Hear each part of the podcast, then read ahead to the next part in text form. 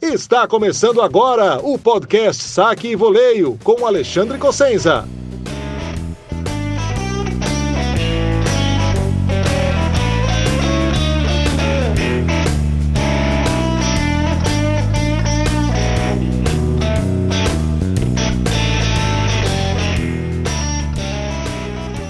Fala pessoal, o podcast Saque e Voleio Shorts de hoje traz mais duas análises de jogos da terceira rodada de Roland Garros a vitória da Bia Dadmaia sobre a Katerina Alexandrova e a derrota do Thiago Wilde diante do Yoshihito Nishioka.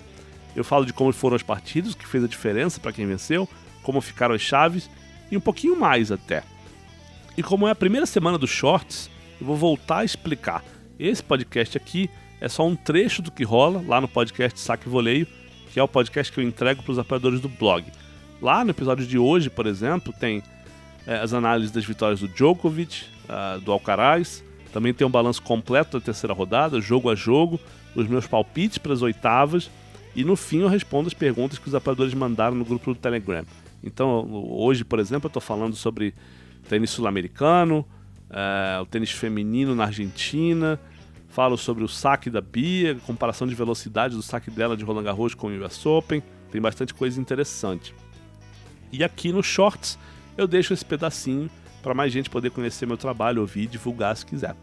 E quem se interessar e quiser apoiar o blog para ouvir o podcast na íntegra, basta ir lá no Apoia-se, né? o site é apoia.se barra saque e voleio. E com 15 reais por mês você tem acesso ao podcast na íntegra, você acessa também o grupo de apoiadores do Telegram e lá eu distribuo áudios de entrevistas de brasileiros e estrangeiros, eu posto todas as análises flash depois dos, das partidas, organizo o circuito dos palpitões, é, faço comentários em áudio de vez em quando sobre qualquer assunto relevante que um apoiador pergunta. E também é lá que eu aviso quando eu vou abrir live ou spaces para apoiadores do blog participarem. Então, quem gostar e achar que vale a pena, pode passar lá no Apoia-se, começar a apoiar o blog. E quem gostar, mas preferir só continuar ouvindo aqui os shorts, também é bem-vindo. E se ajudar a divulgar, assinando o feed do podcast, marcando para receber notificações ou compartilhando links com os amigos que gostam de tênis, eu também agradeço de coração. Por hoje é só, eu volto depois das oitavas. E quem quiser entrar em contato comigo para parcerias, patrocínio ou só para dar um feedback, uma ideia, uma sugestão, pode mandar um e-mail para ac@cosenza.org ou pode me mandar mensagem direta no Twitter ou no Instagram, que eu leio e respondo assim que possível. E agora vocês ficam com as análises das partidas de terceira rodada de Bia Dadmaia e Thiago Wilde. Fui! Análise Flash, Nishioka contra Thiago Wilde, vitória do Nishioka em 5 sets. É, 3-6, 7-6, 2-6, 6-4 e 6-0. Vamos lá. Acho que ficou bem claro, acho que duas coisas ficaram bem claras nessa partida, né? Um, que o Thiago era mais tenista em quadra, né? E enquanto fisicamente ele esteve inteiro, isso ficou nítido, a bola dele anda mais, é, a bola dele é... Enfim, é mais pesada, ele é um tenista mais agressivo. O Nishioka começa num dia. Ele não, tá num, não tava num dia bom. Ele erra mais do que, do que, do que ele costuma errar. Né? Sim, independente dele não ser um grande saibrista, mas você vê que ele estava irritado com ele mesmo no começo, né? E não era porque ele estava perdendo, era porque ele estava jogando mal, estava tava dando muito ponto de graça. E o começo do jogo é meio, né? Aquela primeira metade do primeiro set ali é bem mais ou menos, os dois estão errando mais e tal. O jogo só esquenta quando o Thiago começa a ter os breakpoints e, e aí ele quebra e o Nishioka fica puto lá, enfim, né? Quebra uma raquete. Mas o jogo estava muito pro Thiago, né? A bola dela é mais funda, estava mais funda, pesava mais. Ele tinha vantagem de, de, de ir no backhand do Nishikori, do Nishikori, do Nishioka com, com mais frequência. E, e eu achei que taticamente o Thiago jogou mal. Né? E é uma coisa que acontece às vezes com, com um tenista garotão que, que, que sente que ele tem muito mais bola que o adversário e o cara deixa de ser é, mais disciplinado taticamente. Porque ele, porque ele podia ficar cozinhando o backhand do Nishioka o jogo inteiro, cruzando bola funda lá, cheia de spin, porque o backhand do Nishioka não tem spin. Né? É um backhand de quadradura, ele quer pegar a bola baixa, quer é, entrar, na, entrar na quadra, fazer uma cruzadinha. A cruzada dele é até boa, mas é uma cruzada que corre risco, porque ela sempre passa perto da rede. É uma cruzada angulada. Não é que ele vai para desequilibrar o adversário, mas é uma coisa difícil de fazer. E o Thiago podia ter ficado nisso o jogo inteiro, porque o, o forehand do Nishioka, que é canhoto, é, ainda tem spin, né? Tem spin, a bola gira. Não é pesado, né? Como, como a bola do Thiago, como o forehand de um Nadal, né? Canhoto. Mas gira, passa com margem de segurança. O backhand não. Então o Thiago podia ter ficado ali o jogo inteiro. Mas ele quer ir para o winner, ele tá naquela coisa de, putz, tô jogando bem, tô, tô acertando tudo e, e, e, aí quer mudar o lado e tal. Enfim, ele perde muito ponto que ele não precisava ter perdido, né? E não tô nem falando dos, dos momentos mais delicados do jogo, tô falando de pontos banais e, e, de games que, que ele ainda confirma, porque ele estava jogando com uma certa margem, né? Com uma certa folga na partida. Mas aí vem aquele segundo set e. Enfim, ele teve uma quebra de vantagem e perdeu. Depois ele saca para fechar num momento que o Nishioka, que o Nishioka tava putaço, né? Para quem não viu o jogo, o, o Nishioka saca em 5-5, 30 iguais. É, ele faz uma bola que, que, que, ele acha que bate na linha lá no Thiago, o juiz de linha canta fora, o árbitro de cadeira desce, dá fora também, o Nishioka fica putaço, atravessa a rede para reclamar, para olhar mais de perto a marca, e não pode, né? Então, assim, com a bola dele que foi fora, ficou 30 a 40. E ele foi punido, ele já tinha quebrado uma raquete, a punição foi um ponto. O point penalty foi, significou o game para o Thiago. E aí você vai sacar para o 7, 6-5, com o adversário puto, você não pode dar ponto de graça. E o Thiago deu ponto de graça. E o Nishioka quebra, vai para o tie break. Ainda vai para o tie break é, que o Thiago, o Thiago a, abre 4-1 depois de dois erros do Nishioka e o Nishioka volta, é, diminui a vantagem, mas o Thiago abre 6-3, dois saques, aí vai para uma vai faz uma dupla falta, é, displicente, você vê que ele estava ali, putz, achando que estava na mão, o Nishioka faz um winner, o Thiago erra outra bola, e aí fica 6-6 e vira um Deus nos acuda, porque o Nishioka cresce, né?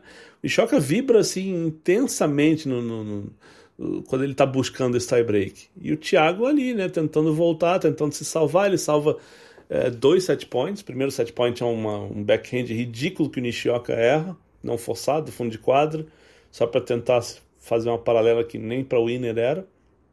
É, mas enfim, ele ganha outros pontos e fecha o set. E ok, o jogo ainda está ali na mão do Thiago, né? Porque estava muito mais para ele. E, e, isso fica óbvio quando começa o terceiro set. Ele quebra o Nishioka, volta para o jogo. Aliás, muito mérito do Thiago por não ter perdido a cabeça aí né? E ele leva esse terceiro set tranquilaço, sem ser ameaçado. É um 6-2, assim, passeio. E a outra bobeira dele foi o começo do quarto set, né? Que é um. Ele saca em 40 a 0, primeiro game de saque. E erra é, dupla falta, erro não forçado, erro não forçado. Ele perde esse game. E aí o Nishioka faz 2 a 0, salva breakpoint aqui, ali. E o Thiago começa a se afobar. Na metade desse, na segunda metade desse quarto set, você vê que ele já está arriscando mais devolução, ele está arriscando bola mais cedo no ponto, e a coisa não está boa, está dando muito ponto de graça para o Nishioka. E começa o quinto, a gente percebe que não é só afobação, falta de lucidez, é físico. Né? O físico dele foi para o espaço. Ele não estava aguentando mais ficar em rally. É, isso com 3 horas de jogo, né? O quinto set começa com 3 horas e 10, eu acho, mais ou menos. O jogo termina com 3 horas e 38. Você viu? Foi rapidinho o quinto set, porque o Thiago deu muito ponto de graça. Né? E ele dá logo o primeiro game de graça, 2 a 0 outra quebra 3 a 0 e já acabou. Né? Ele nem tenta pedir atendimento médico, ele não tenta nada, ele não tenta alongar ali, porque ele não está aguentando. Então, assim, não tinha mais o que fazer e né, o Nishioka atropelou 6-0. Né? Que, que o Nishioka tem de mérito aí? Não ter desistido daquele tie-break no segundo set, quando estava 6-3 dois saques para o Thiago. Talvez ele tivesse, não tivesse tido tanta, tanto ânimo para buscar se o Thiago não tivesse feito uma dupla falta no 6-3. Mas o, Nishiko, o Nishioka ficou ali. Nossa, tem que parar de falar Nishikori, meu Deus do céu. Tem até um, tem até um, meme que é o Nishioka falando num torneio. It's Nishioka, not Nishikori. Porque as pessoas corri, falo né, Nishi, Nishikori em vez de Nishioka. E eu tô caindo nessa. Mas. Uh, difícil, né? Eu acho que, eu acho que assim. Teve um pouco de soberba do Thiago, por achar que o jogo estava muito fácil, né? Tanto naquele, tanto naquele deslize do segundo set, quanto no começo do quarto. Mas não vou dizer que ele perdeu o jogo por soberba, porque não acho que o físico pesou mais do que isso, né? E aí alguém pode dizer, ah, mas se não tivesse sido essa soberba ou se não tivesse sido se tivessem sido os vacilos, vocês podem achar que não foi soberba, enfim, pode ser só um vacilo. É, se não fosse isso, não teria tido quarto set e não teria tido físico. É, mas enfim, né? Agora já é tarde, uma coisa conectou com a outra e ele perdeu um jogo que era para ele ter ganhado, né? E era para ele estar nas oitavas de Roland Garros, ia ser o primeiro brasileiro nas oitavas desde 2010, que foi quando o Belucci fez oitavas, perdeu do Nadal naquele ano. Se não me engano, ele até ganhou do Gasquet antes. É, foi, tava, foi melhor melhor campanha da carreira do Tomás em Roland Garros, né? Melhor campanha dele num Grand Slam. E o Thiago perdeu essa chance e uma chance de avançar para pegar um Choric ou um Echeverri, né? E o Echeverri está ganhando 2 sets a 0. Você imagina se chegar nas oitavas de um Grand Slam pegando o Echeverri, um cara que é ganhável, né? Puxa, a chave do. Depois que o Thiago tirou o número 2 do mundo, a chave se apresentou ali deliciosa, né? Um Guido Pella tentando voltar ao circuito, um Nishioka que não é um grande saibrista, um Echeverri que também chegaria às oitavas ali pela primeira vez na carreira e né, um jogo super ganhável. É uma pena, né? Olhando pelo, pelo lado do Thiago, a chance perdida. Mas é o que é, né? Tênis em Grand Slam, nesse nível aí, você piscou, o jogo vai embora. Análise flash. Beatriz Haddad Maia contra Caterina Alexandrova. Que drama, meu Deus do céu. É. Sim, eu parei para respirar antes de gravar esse negócio, porque eu não sei o que eu vou falar. É, é difícil, difícil. E, e, e, não foi daqueles jogos assim que teve grandes, é, grandes ajustes táticos, mas foi um jogo muito de. Eu acho que assim, quem oscilou mais foi, foi a russa, né? Tanto depois que ela abre 5-1, que ela deixa o primeiro set chegar a 5-5, quanto no começo do terceiro set, que é, eu acho que ela vai mal ali, deixa a Bia abrir, mas eu acho que no fim do terceiro, quando, quando a Bia abre o 4-1, eu acho que é mais vacilo da Bia do que mérito da, da, da Alexandrova. E, e e como foi, como eu achei que foi mais mérito da Bia também salvar o, o match point, que ela, né, a Alexandra é, é, ela joga, estava jogando muito agressivo, né? Ela tentou jogar agressivo a partida inteira, mas no match point ela fica esperando o erro da Bia. E quando a Bia consegue ganhar a vantagem do rally, ela jogar a Alexandra de um lado para o outro, ela vai para a rede, mata o ponto ali, beleza, se salva. E às vezes é o que precisa para mudar, né? Para dar um, um, uma injeção de confiança, de moral, porque a torcida estava com ela. Então ela ganha aquele ponto, ela vibra, a torcida levanta e a Alexandrova sente, né? E a Alexandrova é, nunca passou da terceira rodada no Grand Slam, que nem a Bia. Acho que ela sentiu o momento ali quando ouviu, né? Quando, quando o barulho aumentou, quando o ambiente mudou na quadra, né? Da, porque a reação dela, a quadra dá uma murchada, né? Ainda apoiando a Bia e tal, mas você sentia a galera meio murcha e acho que ela estava levando numa boa, Alexandrova, né? Do, do, do, do 4-1 até o 5-4. Só que a, galera, a hora que a galera aumenta ali, eu acho que ela tem uma queda e ela comete três erros, né? No, no game do, do, do que ela é quebrada. Ela é quebrada no 5-5, se eu não me engano, né?